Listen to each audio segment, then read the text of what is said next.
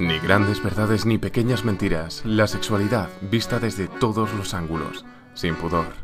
Nos apoderamos de la información para compartirla contigo. Entrevistas personales sobre temas universales. En este episodio hablo con Laura y Andrea, dos formadoras de Sex Academy que ya hemos tenido el placer de tener en el podcast anteriormente. Hablo con ellas sobre el borrador de la ley trans, que ha causado tanto revuelo y los argumentos que hay en contra sobre esta ley. Por si acaso la nomenclatura de género os es desconocida alguna de las personas que nos estáis escuchando, cuando hablamos de personas trans nos referimos a personas que no se identifican con el género que se les asignó al nacer.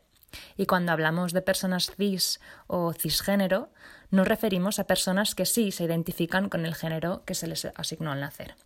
Si todo esto os es completamente desconocido, podéis escuchar la entrevista con Laura del 4 de octubre del 2020, donde explicamos la diversidad sexual y de género desde cero. Entonces, volviendo al capítulo de hoy. Laura y Andrea encajan en la caja cisgénero, y yo de momento también. Y de aquí sale una incomodidad. ¿Qué hacemos tres mujeres cisgénero hablando sobre una ley que afecta a las personas transgénero? ¿Por qué no he invitado a alguien transgénero para hablar? Mi argumento es que pienso que las personas cisgénero tenemos que arromangarnos también para explorar los miedos y argumentos que se difunden desde espacios transexcluyentes. Es también nuestra responsabilidad si queremos avanzar a un mundo con más solidaridad, amor y respeto, pero eso sí, sin hablar por nadie. Entonces, para aprovechar el tiempo con Laura y Andrea, fuimos bastante directas al grano, así que voy a leer partes del post de Olimpia Abogados que publicaron en febrero haciendo un buen resumen del borrador de la ley trans. Pondré eh, el link está en las notas del episodio si queréis eh, leer, todo el post, leer todo el post entero porque no lo voy a leer todo, voy a leer más las partes resumen o más importantes. Entonces, dicen, breve aproximación a la normativa vigente. Actualmente la problemática fundamental del colectivo trans son los estrictos y poco democráticos requisitos para la rectificación de género en el registro civil que impone la arcaica y desfasada ley del 2007, de 15 de marzo, reguladora de la rectificación registral de la mención relativa al sexo de las personas. Esta ley, en resumen, obliga a las personas trans a ser tratadas como enfermas y obtener un informe psicológico psiquiátrico que les confirme el trastorno de disforia de género que sufren, así como someterse dos años a una terapia hormonal. Esta patologización es algo que todas las organizaciones y entidades mundiales encargadas de velar por los derechos humanos, entre ellas la ONU y la rama de la salud de la Organización Mundial de la Salud, el Tribunal Europeo de Derechos Humanos y la Comisión Europea, eh, es algo que han rechazado rotundamente. Esta ley también prohíbe a los menores de edad rectificar su género, si bien esto es algo que el Tribunal Constitucional declaró inconstitucional en su sentencia en de 2019 por entender que este punto discrimina a los trans menores de edad frente a los trans mayores de edad. Esta sentencia, si bien dejó alguna esperanza, no fue más allá debido al estricto sistema legal procesal español. En España se han ido aprobando leyes LGTBQI y trans en casi todas las comunidades autónomas, pero las mismas carecen de muchas competencias exclusivas del Estado y, por tanto, muchos derechos y libertades recogidos en esas leyes no se ven materializados y se quedan en el limbo de la poesía jurídica. Como he mencionado, el link está en las notas del episodio y os animo a que leáis porque detalla muy claramente lo que este borrador de ley eh, trae nuevo que el compendio normativo actual no tiene. Ahora bien, desde que hicimos la entrevista eh, ha salido a la luz en diferentes medios de comunicación que el presidente del gobierno, Pedro Sánchez, ha confirmado que el Consejo de Ministros dará luz verde este martes 29 de junio al anteproyecto de ley LGTBI, que será una fusión de esta ley trans de la que hemos hablado nosotras y la normativa sobre LGTB y más em, que acordaron en el programa de gobierno. Entonces, hasta que se publique pueden haber cambios. Por tanto, no voy a entrar más en detalles de, lo que se ha ido publicando porque seguro que, siguen habiendo más. Entonces, esa entrevista eh, queda sobre el borrador de la ley trans que fue inicialmente publicado, pero que básicamente creo que los argumentos trans excluyentes que se hicieron contra este borrador y que yo comento con, con Laura y Andrea van a seguir vigentes y van a seguir siendo el tipo de argumentos que saldrán en contra de este nuevo anteproyecto de ley. Em, por tanto, creo que la entrevista sigue valiendo mucho la pena y yo la disfruté muchísimo, así que espero que, que también lo hagáis. Bueno, para empezar así de modo general, ¿qué os parece si me contáis un poco cómo os posicionáis, qué opiniones tenéis cada una? Laura, ¿te parece bien empezar a ti? Vale, bueno, pues a mí eh, la ley trans me parece una mejora necesaria. Es verdad que ahora mismo eh, está completamente paralizado, no, no, se aprobó ni siquiera el borrador a, a trámite para poder debatirlo y modificarlo como hiciera falta. Yo soy optimista y pienso que tarde o temprano este es un cambio que, llegará, como está llegando en, otros países. Y bueno, es que me parece que es el, paso lógico para continuar con la despatologización de las personas trans. Sí, yo ahí eh, también, o sea, tengo una postura similar, eh, no solamente por el hecho de que, de que eso, ¿no? Pues de que al final es un cambio que se tiene que producir, porque se ha producido en otros países y porque se ha producido realmente eh, si hablamos de, España, ¿no? que es la ley a la que, a la que concierne, o sea, que es el territorio al que concierne la ley, ya hay comunidades autónomas que han aplicado, que han legislado con respecto a, a la autodeterminación de género, por ejemplo, pues eh, eh, Aragón, muy recientemente Canarias, eh, tienen leyes que, son, pues eso, ¿no? que miran más por los derechos de las personas trans que la ley de 2007, si no me equivoco, que tenemos vigente en la actualidad a nivel nacional. Entonces, sí que es cierto que no, no, parece que no tiene mucho sentido ¿no? Que, que la ley a nivel estatal mm, sea tan restrictiva con respecto a lo que ya existe en otras comunidades autónomas y está funcionando bien. Mm. En Andalucía también tenemos esto, como, como menciona Andrea, que a nivel autonómico sí se hace algo mucho más parecido a lo que propone la, nueva ley trans. Lo que pasa es que sí que es verdad que tiene mucho más sentido eso, una ley estatal, que no muchas pequeñas leyes autonómicas, porque además pues tampoco tienen la misma envergadura. Y yo sí soy consciente y conozco varios casos de personas trans en Andalucía que a pesar de que la ley andaluza recoge esto, como se opone o se contradice o, puede encontrarse lagunas entre lo que dice la ley de 2007 a nivel estatal y la ley autonómica andaluza, pues están teniendo problemas, con lo cual eh, lo lógico es unificarlo y que las medidas sean las mismas para todo el territorio nacional. Genial, gracias por estas primeras impresiones. Entonces yo lo que quería era hacer un poco un recorrido por los principales argumentos que hay en contra de este borrador de ley y, y ver qué pensáis vosotras al respecto. ¿Qué os parece?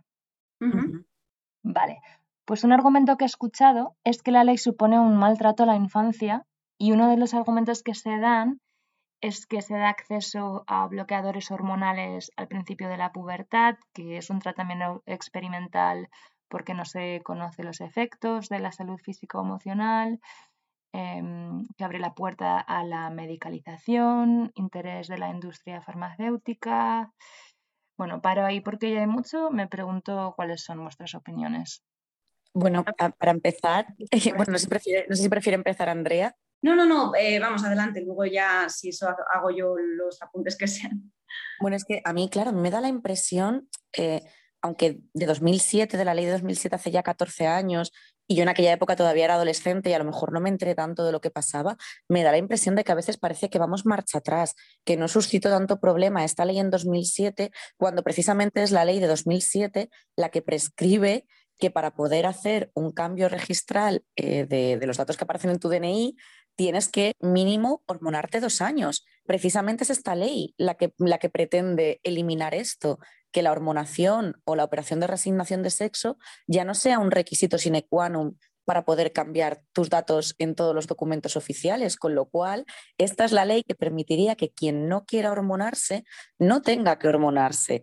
Aparte que me parece absurdo eh, que ahora se escandalicen con el uso de bloqueadores hormonales en adolescentes cuando esto no es algo nuevo, esto ya lleva ocurriendo mucho tiempo y además por sí mismo no es un tratamiento hormonal, al contrario, es la ausencia, es eh, limitar que no hagan efecto las hormonas naturalmente presentes en el cuerpo de esa persona para que no empiecen a ocurrir cambios eh, que, bueno, que posiblemente podrían a lo mejor en un momento determinado mm, desencadenar una disforia de género porque, no sé, porque a una mujer trans le saliese barba, a una chica adolescente trans le saliese barba o porque a un chico adolescente trans le creciese el pecho, por ejemplo.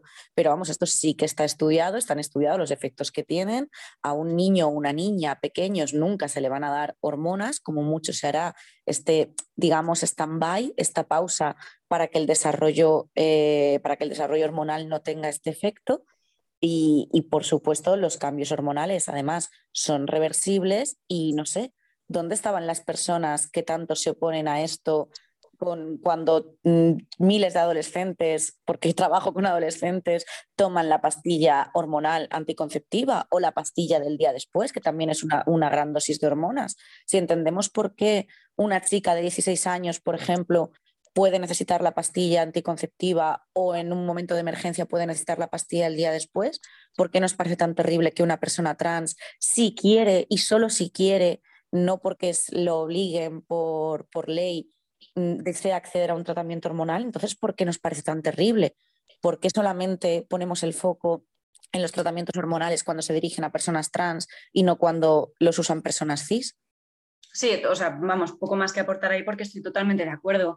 Eh, creo que sí que en ocasiones se mezcla ¿no? el, concepto de los bloqueadores hormonales eh, con, las hormonas, como se suelen llamar, pues eso, ¿no? feminizantes, masculinizantes, para, para mm, eso, ¿no? pues adquirir otro tipo de, eh, de rasgos eh, físicos que para empezar eso, no, pues no todas las personas desean hormonas y precisamente esta ley eh, da más, más agencia a las propias personas trans a la hora de no tener que verse obligadas a ni a encajar en un patrón de lo que se considera socialmente, se lee como, como masculino o como femenino, sino que puedan vivir su identidad de manera completamente eh, suya ¿no? idiosincrática. Y por otra parte eso no ese tema de, la mezcla que se hace pues que, los bloqueadores hormonales no son lo mismo que un, tratamiento hormonal per se sino que el, bloqueador lo que hace es eso no es poner en pausa por eso se, prescriben eh, durante la pubertad o justo al inicio de la pubertad porque lo que hacen es eh, atrasar precisamente eso no bloquear ese desarrollo de, ciertos rasgos físicos y, sus pues evidentemente sus, sus, eh, sus, efectos son reversibles en tanto que en el momento en el que se dejan de tomar, esos caracteres se siguen desarrollando porque el cuerpo sigue produciendo eh, las hormonas que produciría en un estado, pues eso, ¿no? sin, sin intervenir. O sea que eh, este tema ¿no? de, hablar de, ah, menores que, se, que, van a producir efectos permanentes, hormonarse de por vida, son cosas diferentes, son cosas completamente diferentes. Y luego sobre, creo que has mencionado, bueno, por supuesto, totalmente de acuerdo con todo lo que dice Andrea, y creo que has mencionado también, Neus, el tema de que sin intereses farmacéuticos. Pero ¿qué intereses farmacéuticos si precisamente lo que esta ley va a permitir es que no tanta gente tenga que hormonarse? Si a día de hoy le exigimos a las personas trans que para modificar sus documentos tienen que hormonarse mínimo dos años, eh, ahora mismo hay más personas hormonándose de las que habrá o de las que habría si se aprobase la nueva ley y hubiera personas que pudieran optar por cambiar estos documentos sin necesidad de hormonarse. Con lo cual, no veo por qué las farmacéuticas tienen que estar interesadas en esta ley, porque de hecho lo que a las farmacéuticas les interesa en todo caso es que se mantenga la ley anterior que va a obligar a más personas a, hormonarse. Y que además, y este dato no sé, no sé me parecía que era de, em, de conocimiento bastante extendido, pero últimamente me he, dado, me he ido dando cuenta que no, eh, hay mucha gente que no es consciente de que las hormonas que toman las personas trans con los tratamientos que, tienen ahora mismo no son tratamientos específicamente diseñados para personas trans, son los mismos tratamientos que en determinadas situaciones puede necesitar una mujer cis o un hombre cis. Con lo cual, eh, es que las farmacéuticas no se han molestado ni siquiera en diseñar tratamientos específicos para las personas trans, sino que las personas trans están tomando los medicamentos que usualmente, habitualmente toman las personas cis. Con lo cual, eh, realmente las farmacéuticas ni siquiera necesitan de la existencia de las personas trans. No podemos olvidar que las personas trans son un colectivo bastante minoritario, con lo cual posiblemente si las farmacéuticas lo que quieren es enriquecerse, posiblemente diseñarán otro tipo de medicamentos y, tratamientos que cuya población diana, cuyo objetivo sean otro tipo de personas mm, más numerosas en la sociedad, posiblemente. Y en fin, que esta es una queja que tienen muchas veces las personas trans, eh, que, precisamente no están estos tratamientos diseñados específicamente para ellos, con lo cual eh, no sé, no, no sé muy bien de dónde ha nacido y cómo se ha extendido tanto este mito de que esto beneficia a las farmacéuticas cuando, cuando es todo lo contrario. Mm, gracias por aclarar todo esto. Entonces, voy a seguir con argumentos en cuanto a la infancia, que otro que, he leído es que eh, la ley contempla que la negativa a respetar la identidad de género de un menor se puede valorar como una situación de riesgo a la salud del menor y que esto es abusivo porque puede suponer una quita de la potestad y tutela de los menores si, por ejemplo, los padres se niegan a, los bloqueadores hormonales, por ejemplo. ¿Cómo lo veis? Yo aquí me, acordé mucho cuando, cuando, surgió este tema de la patria potestad, eh, con un debate que hubo en su momento, no sé si fue eh, a título de, pues de la, educación sexual que se estaba haciendo en, las aulas y todo el tema del, del PIN parental. No, no, recuerdo con qué fue, pero eh, hubo una, una frase ¿no? que, que, fue muy sonada, eh, si no me equivoco, la dijo Pablo Casado, ¿no? de mis hijos son míos. Y bueno, ese, ese, tipo de conceptos ¿no? de, llevar la patria potestad, que por supuesto existe ¿no? y, tiene su sentido, pero mis hijos son míos, ¿no? como si fuesen cosas ¿no? que, que yo moldeo a mi imagen y semejanza. No tenemos que olvidar que eh, las niñas, o sea, los menores son sujetos de derecho también. O sea, tienen sus derechos y, no podemos obviar que mm, eh, la, aceptación o el rechazo de las familias es el factor más importante eh, de cara a la salud mental de las personas trans y en particular de la infancia y de la adolescencia trans. Y lo que ocurre es que cuando hay una aceptación incondicional, de la familia, ese va a ser siempre, o sea, está, está más que estudiado que es el factor de protección más importante eh, contra el suicidio de las personas trans, que no olvidemos que es un colectivo en el que las tasas de, suicidio son mucho más altas que, en cualquier otra, que en la población general, podríamos decir, o sea que, mm, bueno, pues es lógico, ¿no? Que si legislamos siempre en base a lo que se llama, lo que se conoce como el interés superior del menor, pues tiene sentido que haya que legislar en, una dirección que prevenga el suicidio de estas personas y no, y no que eso, ¿no? No que se, no, que ante un rechazo frontal de la identidad de género de, una persona eh, menor de edad por parte de su familia, pues haya total impunidad, ¿no? poniendo a esa persona en, riesgo de suicidio, de ostracismo o de exclusión social. Nada, suscribo, cada palabra de las que ha dicho Andrea. Y, claro, yo entiendo eh, que haya muchas familias, muchas personas adultas eh, que a lo mejor interpretan de manera diferente a como yo creo que, otras personas interpretamos este, este, apartado de la ley y a lo mejor interpretan que, mm, bueno, que, eh, que, no se va a permitir a, los padres eh, acompañar a, los menores trans en este proceso o que, o que no se va a permitir que influyan, que escuchen sus opiniones, pero claro, no podemos perder de vista que aunque en general, evidentemente, yo sé que, que, las familias suelen querer lo mejor para sus hijos, pero es que lo que consideramos mejor o lo que creemos que es mejor para nuestros hijos, hijas e hijas no siempre lo es. Me explico.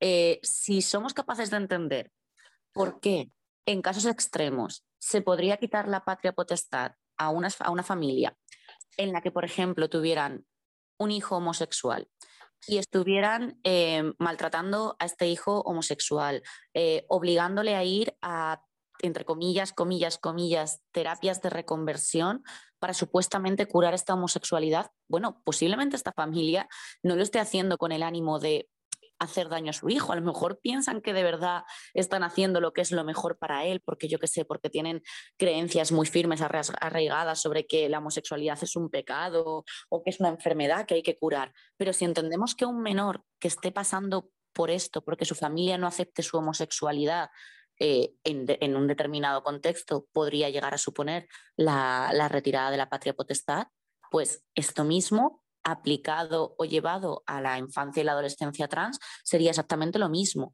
Es decir, no pretendemos, y yo creo que nadie pretende, que absolutamente todos los, padres y madres sean expertos en transexualidad, porque por desgracia ahora mismo no es así. Eh, pero eh, bueno, pues existen muchísimas asociaciones y recursos que pueden apoyar a los padres para que entiendan en qué consiste esta situación en el momento en el que descubren que tienen un hijo o una hija trans.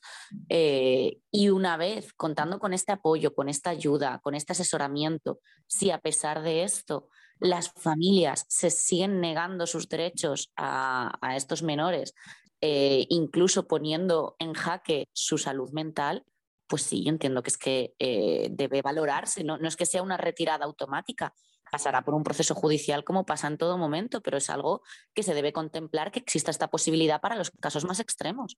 Aquí me parece que precisamente lo que se está haciendo es proteger a los menores. Mm. Muchas gracias. Entonces, vamos a pasar para poder tocar todos los argumentos principales. Y los siguientes que vienen están englobados en lo que algunas personas consideran borrado de las mujeres y vulneración de derechos de las mujeres. Entonces, uno de estos argumentos es que la libre determinación del género es un borrado jurídico del sexo al que pueden apelar hombres para eludir la ley o evitar condenas más duras al ser considerados mujer porque no será necesario diagnóstico de disforia de género, no será necesario acreditar deseo de permanencia en el nuevo sexo, no será necesario descartar trastornos psicológicos que puedan hacer rechazar temporalmente el rechazo del cuerpo. Bueno, eh, esto, es, esto es como lo que he leído. ¿Cómo veis estos puntos? No sé, no sé si iba a hablar Andrea, no sé si hemos ido a hablar las dos a la vez. No, no, no, adelante Laura.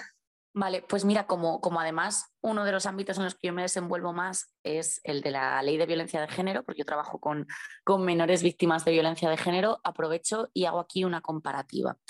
Eh, uno de los argumentos que esgrimen, como tú bien dices, es el de, ay, es que entonces un maltratador podrá hacerse pasar por mujer eh, para que no se le pueda aplicar la ley de violencia de género. Vale, bien.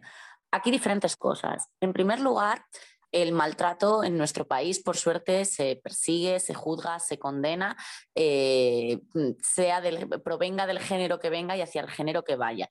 Mediado por diferentes leyes, pero evidentemente un hombre no se va a librar de una condena si ha estado maltratando a su mujer solo por decir que es mujer.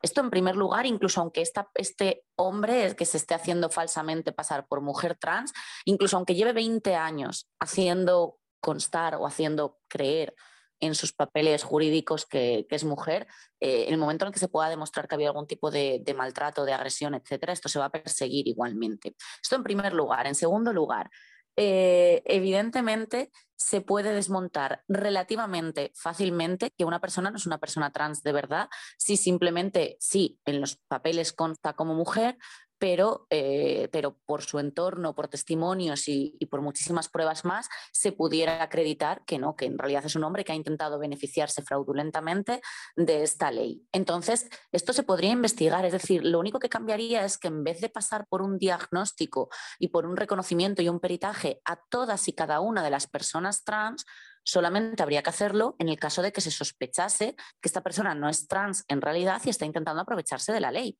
Pero esto se podría seguir haciendo. Lo que pasa es que en vez de hacer pasar por este filtro a absolutamente todas las personas, pues a lo mejor solamente habría que hacerlo con las que estuviesen en medio de un proceso judicial. Por otro lado, si un hombre maltrata a una mujer y tras, tras el maltrato, una vez que ya ha ocurrido el maltrato, eh, dice o se intenta autodeterminar como mujer, esto no tendría efectos jurídicos retroactivos. Es decir, si en el momento en el que sucedió el maltrato constaba como hombre en, su DNI, por ejemplo, se le va a juzgar como un hombre, con lo cual esto también es completamente absurdo. Y además, y esto ya aquí termino porque, porque quiero que también eh, Andrea diga su opinión, no quiero, no quiero comerme su, tiempo, mm, démonos cuenta de que estaríamos culpando, si, si, permitiéramos eh, que se frenase esta ley, por lo que algún hombre maltratador, por ejemplo, pueda hacer, eh, estaríamos frenando los derechos de las personas trans, por lo que un hombre maltratador cisgénero pueda hacer para maltratar a otras mujeres, con lo cual estamos privando eh, a un colectivo de sus derechos porque otra persona haga un uso fraudulento de una ley eh, que ni siquiera va dirigido a ellos. Es como si me dices, es que existen denuncias falsas. que bueno, que sabemos que son ínfimas, que son un porcentaje muy pequeño, el 0,075% de las denuncias en violencia de género son falsas, pero venga, vale, existen.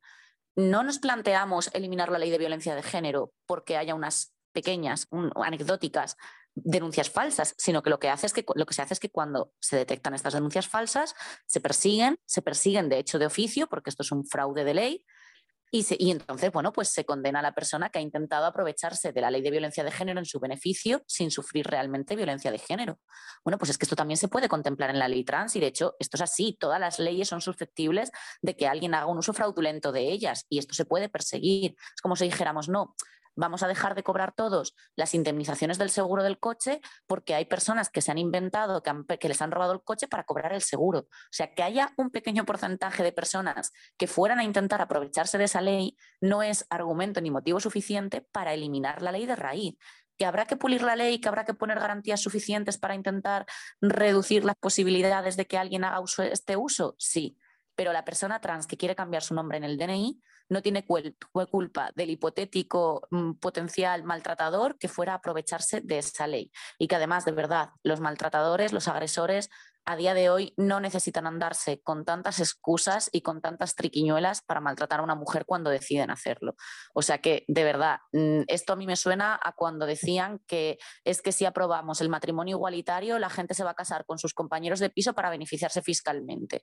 Y pensaba la gente, los, los detractores de esta ley se manifestaban en masa pensando que esto iba, iba a ocurrir, vamos, que absolutamente todo el mundo se iba a casar con su compañero o compañera de piso. Y luego hemos visto que esto no ha sido así.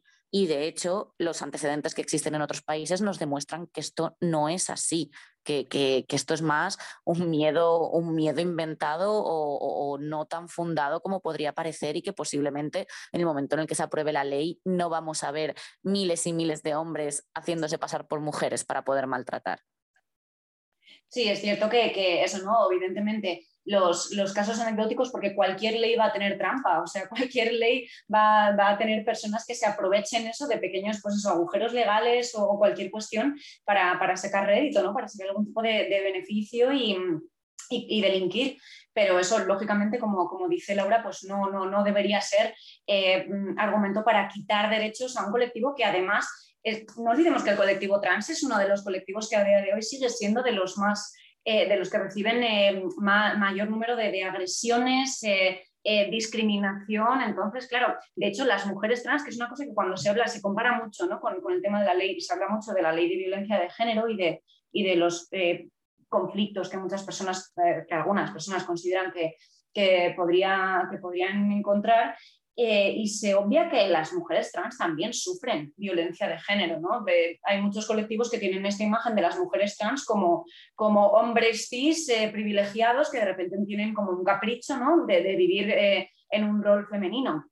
Y sin embargo, el, colectivo trans, en concreto las mujeres trans, experimentan también violencia de género cuando están en relaciones heterosexuales con hombres cis. Eh, y por este, esto creo que también es un argumento ¿no? Eh, a, tener en, a, tener en, cuenta. Y no solamente el tema de que, de que, tenemos eso, ¿no? tenemos datos históricos con otras leyes que también genera, han generado revuelo, tenemos em, datos de eso, de que en otros países pues, no han ocurrido estas catástrofes, no, no, no se ha eh, borrado las mujeres, ni ha desaparecido el concepto de familia, ni ninguna cuestión de estas, pero creo que de cara, me da la impresión de que por mucha información que exista, porque estos datos existen y están ahí y nos son accesibles, y aún así hay muchas personas que ah, como que mm, tienen ese miedo, ¿no? Pero ya, es que yo no, no estoy cómoda, ¿no? Si voy a un baño y sé que la persona de, de al lado tiene pene, bueno, pero es que es lo que decía Laura, si un hombre, eh, un agresor, quiere agredir, lo va a hacer. O sea, no necesita tampoco beneficiarse de una ley. Un hombre puede colarse perfectamente en un baño de mujeres y cometer una violación. Y es una cosa que pasa.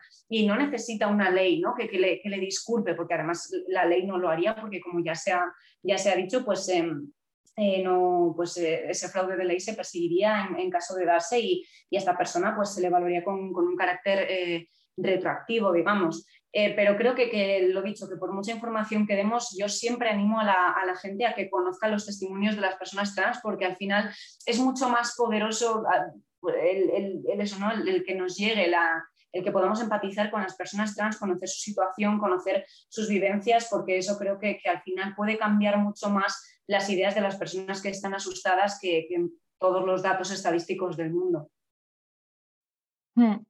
Sí, gracias Andrea por hacer hincapié en, esto de, tomar tiempo para, para leer testimonios y, experiencias de personas transgénero. Hmm. Vale, entonces, pasando a otro argumento que se da, que es el de eh, la vulneración de derechos de las mujeres. Y un ejemplo que se da muy a menudo es el tema, por ejemplo, de las categorías de deporte femenino. Como dicen, eh, bastante transfóbicos, si dejamos que los varones autoidentificados como mujeres entren a, competir y entrenar con mujeres, estas serán barridas en sus propias categorías. Em, sería el argumento. Con esto que comentáis, eh, quizás empieza tú, Andrea, si quieres. Vale, sí, a ver, es un tema, es un tema complejo porque lo simplificamos demasiado, ¿no? Sobresimplificamos todas las cuestiones que están, eh, que siguen una, categorización por sexos, porque para empezar tenemos esa idea ¿no? de, sexo binario, ¿no? Que se, se esgrime mucho, ¿no? Claro, es que si eres XX, es que si eres XY. Bueno, es que el sexo es más bien un espectro realmente, ¿no? Más, más que esa, esa mm, A o B. Y, bueno, pues ya ha habido, ha habido casos ¿no? de deportistas eh, intersexuales eh, que han resultado muy conflictivos ¿no? y personas que se han visto descalificadas pues, por, pues, por su propia eh, por sus propias condiciones eh, anatómicas, hormonales, etcétera, sin que esto tuviera nada que ver con, eh, la identidad trans, con la identidad de, género.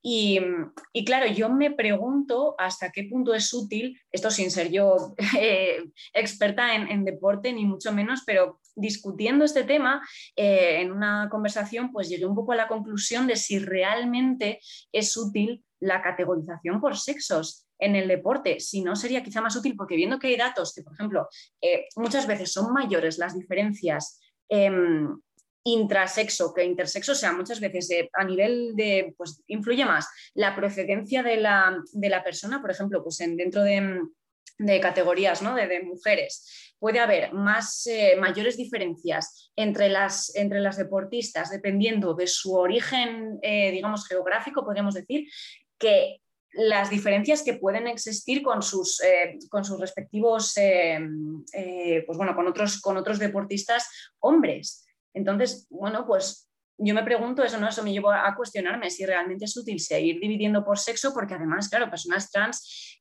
se da por hecho eso, ¿no? Que van a tener unas características del, digamos, del sexo de nacimiento y también ojo, es muy variable porque hay personas eh, trans que dependiendo de si se han hormonado o si no se han hormonado, en qué momento han comenzado la hormonación, sus características corporales también pueden cambiar muchísimo. Hay personas, por ejemplo, que pierden densidad ósea o que ven sus características corporales muy modificadas. O sea que no sé hasta qué punto es lo que digo, ¿no? tiene sentido eh, clasificar en base al sexo o si no tendría más sentido quizá eh, hacer clasificaciones más bien en base a ciertos eh, marcadores corporales, anatómicos, biológicos, como lo queramos llamar, que sean de relevancia para el deporte que se está, en el que se está compitiendo en concreto. Yo opino como Andrea. Fíjate, Andrea, la gente se va a pensar que esto lo habíamos, que esto lo habíamos planeado antes. Yo creo que es la primera vez que tú y yo hablamos. O sea, que lo de que pensemos parecido es pura casualidad. Podríamos pensar diferente. Eh, yo opino que tiene más sentido quizá esta clasificación, aparte de porque existen las personas intersexuales y porque existen las personas no binarias, eh, quizá tendría mucho más sentido, pues bueno, como esto, esta clasificación que se hace a veces pues en boxeo, que si peso pluma, peso, ojo, yo tampoco soy experta en, deporte y no me acuerdo de cómo son los otros pesos, solamente me acuerdo del, peso pluma porque sería el mío que soy muy chiquitita.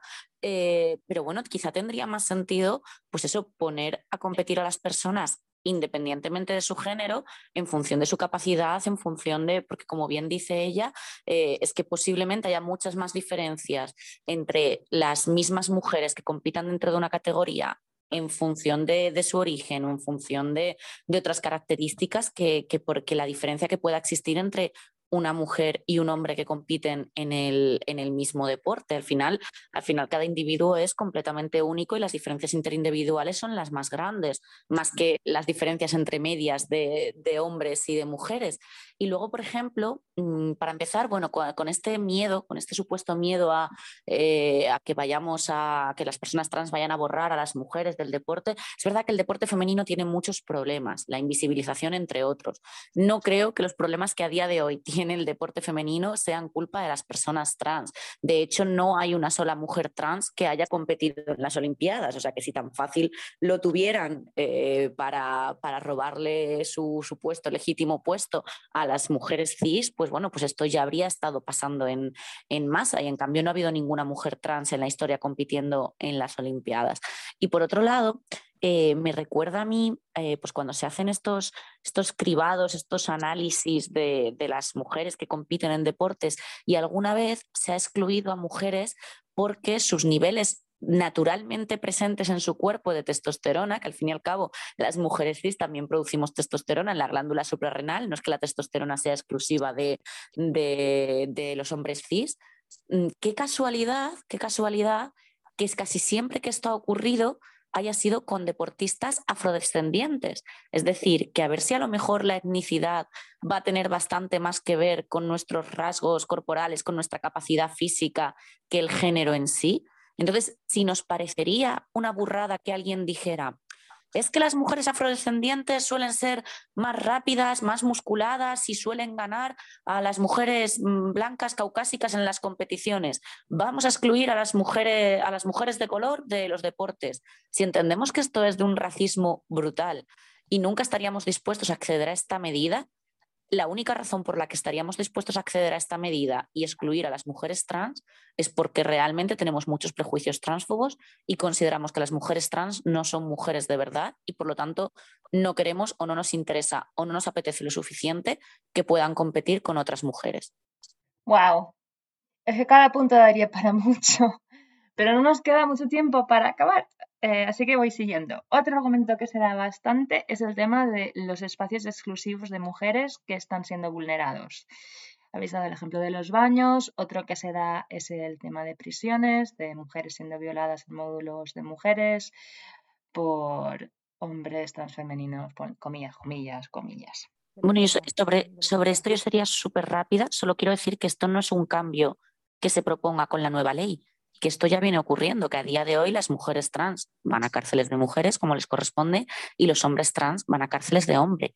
O sea que no sé por qué ahora de repente poner el foco en esto con la ley trans cuando no existen precedentes en nuestro país y menos que tengan una incidencia eh, suficiente como para dar por hecho que, que, las mujeres trans violan a otras mujeres o abusan de otras mujeres en, en prisiones femeninas, porque de hecho no es así, porque de hecho ya son muchos años que las mujeres trans están yendo a prisiones de mujeres y los hombres trans a prisiones de hombres.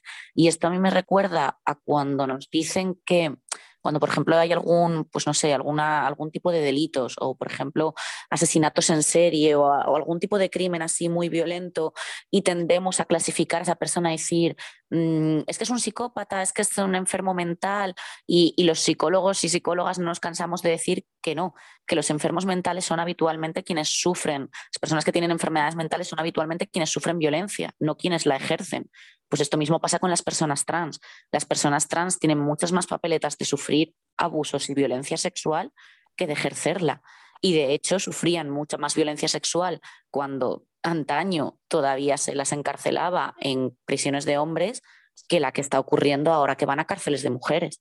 Sí, justamente, o sea, se, obvia ¿no? esta, idea, esta, bueno, esta evidencia de, las agresiones que sufren las personas trans por, por, eso, ¿no? Por casos que, que, es cierto que yo cuando los he escuchado, ¿no? Que se han mencionado, no los he encontrado, o sea, no, no, no tengo ninguno en concreto al que haya podido acceder, ninguna información, pero bueno, tampoco quiero negar que se haya, que se haya podido producir, pero es que volveríamos al, al, otra vez al argumento de las denuncias falsas, realmente sería lo mismo, ¿no? Por, al fin y al cabo, por, eh, por prevenir estos eh, posibles casos de, de agresiones eh, que se podrían dar igualmente, aunque con, con, o sin la ley, eh, estaríamos eso, ¿no? exponiendo a un colectivo que ya de por sí ve sus derechos mm, vamos, exageradamente vulnerados y un colectivo que ha sido ampliamente discriminado y agredido a todavía exponerlos más a, más a mayores agresiones y a más discriminación. Luego además a mí me parece que es como muy sesgado o muy interesado este argumento porque dices, vale, o sea, me estás diciendo que te preocupa eh, la, violencia sexual que puedan ejercer las personas trans, pero no la que puedan sufrir. O sea, no, te preocupa que si manda, que, porque tampoco proponen, vamos a hacer un módulo o, una prisión exclusiva para personas trans, ¿no? ¿no? Lo que proponen es que las mujeres trans, por ejemplo, sigan en prisiones de hombres. Con lo cual, me estás diciendo que, que, no quieres, que, esto creo que lo compartimos todas las personas, evidentemente, eh, no quieres que ejerzan eh, violencia sexual contra mujeres cis, pero no te importa o no te parece mal que, la ejerzan hombres eh, cis contra mujeres trans en prisiones masculinas? Yo sí que he escuchado algún argumento en favor de, eso, ¿no? De establecer baños, prisiones, vestuarios, etcétera, etcétera, eh, específicos para, personas trans, pero tampoco es, es, una solución que me parezca válida, porque al fin y al cabo producir más segregación es todo lo contrario. Es como, es como crear guetos.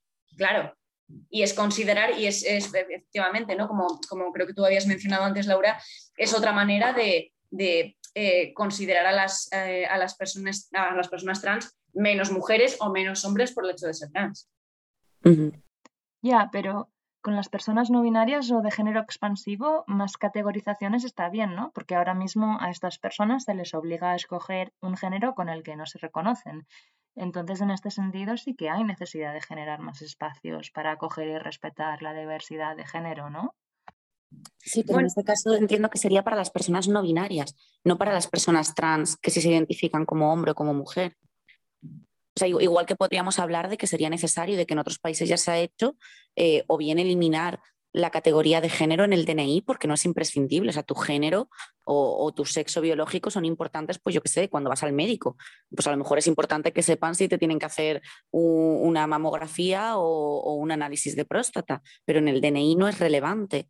Y, y en algunos países sí tenemos ya antecedentes, por ejemplo en Alemania, que existe una tercera opción para que no tengan que limitarse únicamente a la casilla de hombre o a la de mujer. Claro, siempre cuando sea para para el reconocimiento y no para la discriminación, creo que quizás sí que podría ser positivo, ¿no? El, hecho de que, porque al fin y al cabo las personas no binarias son muy invisibilizadas, no se les reconoce. Entonces, eh, creo que en ese caso sí que podría ser positivo, ¿no? Es lo que, se habla mucho, ¿no? Que, es mejor, ¿no? Eso, ¿no? Crear más categorías o terminar con ellas. Y yo creo que precisamente por, a ver, no sé si estoy abriendo un melón aquí, pero eh, una cosa, yo creo que, el, hecho de que las personas eh, de género no binarios estén, estén haciendo, estén luchando por visibilizarse más, nos está enseñando eh, a, eso, ¿no? A romper con la idea de, binaria de género que teníamos, que yo siempre, claro, es una cosa que, me, me, resulta muy llamativa, como hay muchos colectivos que se definen como abolicionistas del género y sin embargo muestran mucha, eh, mm, eh, como que niegan mucho ¿no? a las personas eh, trans en concreto no binarias cuando yo creo que son las que más están haciendo ¿no? por, por reventar y poner patas arriba todo el, sistema binario sexogénero que tenemos montado. Totalmente de acuerdo.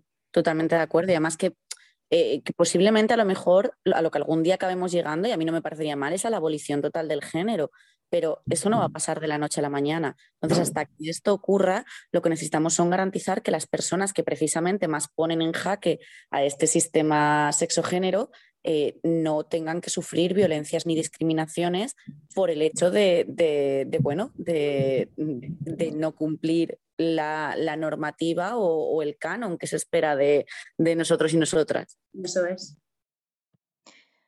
Vale, pues tenemos que ir acabando. Mm, entonces, yo algo que pienso y que añadiría para acabar esta entrevista es lo que decías tú, Andrea, de leer y escuchar experiencias de personas trans para entender cuál es esta realidad y el día a día y comprender mejor la necesidad que hay de esta ley.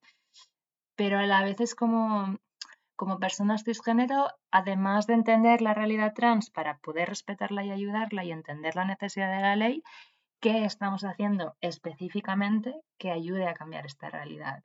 Para mí un ejemplo es entender los argumentos que hay en contra de la ley para ayudar en conversación a que la gente se posicione a favor, para que haya presión social, la ley pueda progresar y con ella los derechos de las personas transgénero. A ver, es que parece que nos estamos hablando mucho de eso, ¿no? De la legislación y de lo que viene desde arriba, pero al fin y al cabo las personas cis eh, tenemos que revisarnos mucho nuestras acciones a nivel cotidiano y con revisarnos me refiero a eso, ¿no? A revisarnos nuestros privilegios, darnos cuenta de todas las cosas por las que las personas trans tienen que pasar que las personas cis no tenemos que pasar. Eh, entonces, en ese sentido, creo que está bien eso, ¿no? Pues lo que hemos comentado de informarse, de conocer eh, sus vivencias, conocer sus testimonios, porque es lo que nos va a ayudar a empatizar más que eso, ¿no? Pues leer sobre leyes, estadísticas y, demás. un testimonio siempre va a ser mucho más poderoso porque le vamos a poner cara a, ese sufrimiento. O sea que eso, ¿no? Pues pensar, ¿no? Darnos cuenta de, gestos que a veces nos resistimos a hacer, como usar eso, ¿no? Pues por ejemplo, un lenguaje más inclusivo, que es un tema que, se debate muchísimo, ¿no? Y por qué tengo yo que hacer esto, ¿no? Y por qué, bueno, pues pensar realmente lo que nos, eh, supone a nosotros como, pues ¿no? Como personas privilegiadas que somos, ¿no? Desde ese, desde ese privilegio cis y el gran cambio eh, que un gesto tan pequeño le puede suponer a una persona trans. Sí, yo estoy, muy de acuerdo con esa reflexión.